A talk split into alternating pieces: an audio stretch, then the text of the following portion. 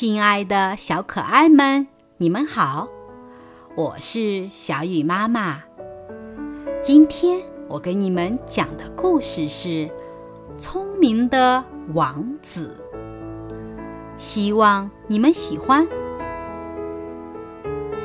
王子很喜欢他的小妹妹。这个小妹妹有一头金色的头发，眼睛像太阳那样明亮。他们两个从小就在一起玩，感情非常好。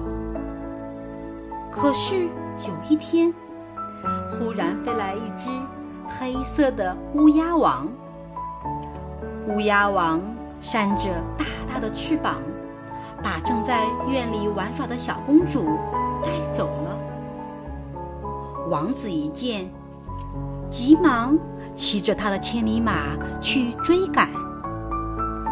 在一个山洞前，乌鸦王停了下来，对王子说：“王子，我的孩子病了，我需要美丽的小公主去陪我的孩子。”如果你想救你的妹妹，就要先打败我。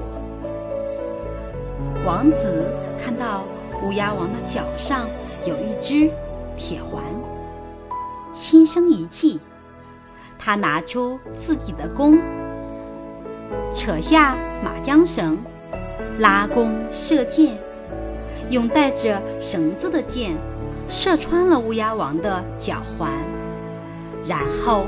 拼命一拉，乌鸦王就被王子拉倒。王子飞快地抱起倒在地上的妹妹，骑着千里马回到了王宫。聪明勇敢的王子受到了大家的称赞。机智的王子用智慧救出了心爱的小妹妹。